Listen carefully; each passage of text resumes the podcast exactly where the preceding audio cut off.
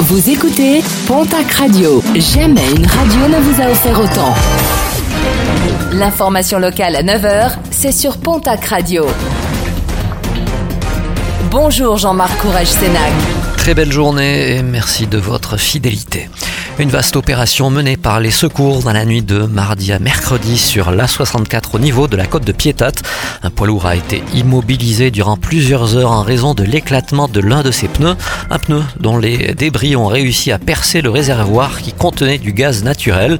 Un périmètre de sécurité a donc été mis en place, ce qui a entraîné la fermeture de l'axe afin de procéder au dégazage. Le centre-ville de Tarbes bouclé hier une bonne partie de la matinée en cause d'une alerte à la bombe reçue par mail par le secrétariat général de la mairie. De nombreux policiers nationaux ou municipaux ont été mobilisés pour sécuriser les accès aux bâtiments et à la place Jean Jaurès. Finalement, aucun colis suspect n'a été retrouvé sur place. Rappel à la loi pour une jeune femme de 20 ans à Saint-Gaudens le 21 décembre dernier. Elle avait été surprise en pleine séance de jardinage par les policiers. Elle venait de récupérer un sapin de Noël pour le charger dans sa voiture. Un sapin de Noël situé sur un rond-point. Son interpellation a été rendue difficile en raison de l'état d'ébriété avancée de la jeune femme. Placée en cellule de dégrisement, elle s'est vue signifier un rappel à la loi par le parquet de Saint-Gaudens.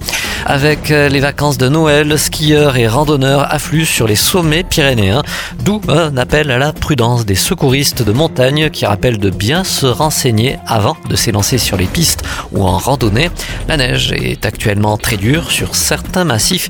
Il manque également de la neige. La pratique de la randonnée peut s'avérer piégeuse suivant l'exposition et les versants. Une situation qui peut entraîner une multiplication des glissades. Et puis un mot de sport et de handball avec un nouvel entraîneur du côté de Billère. La semaine dernière, le départ de Daniel Deherme avait été annoncé par les dirigeants du club. Restait donc à annoncer son successeur. C'est désormais chose faite depuis hier. Il s'agit du roumain Dan Rares Fortuneanu. Dan Rares Fortuneanu qui connaît bien la France pour avoir évolué mais aussi pour avoir entraîné l'équipe de Saint-Raphaël.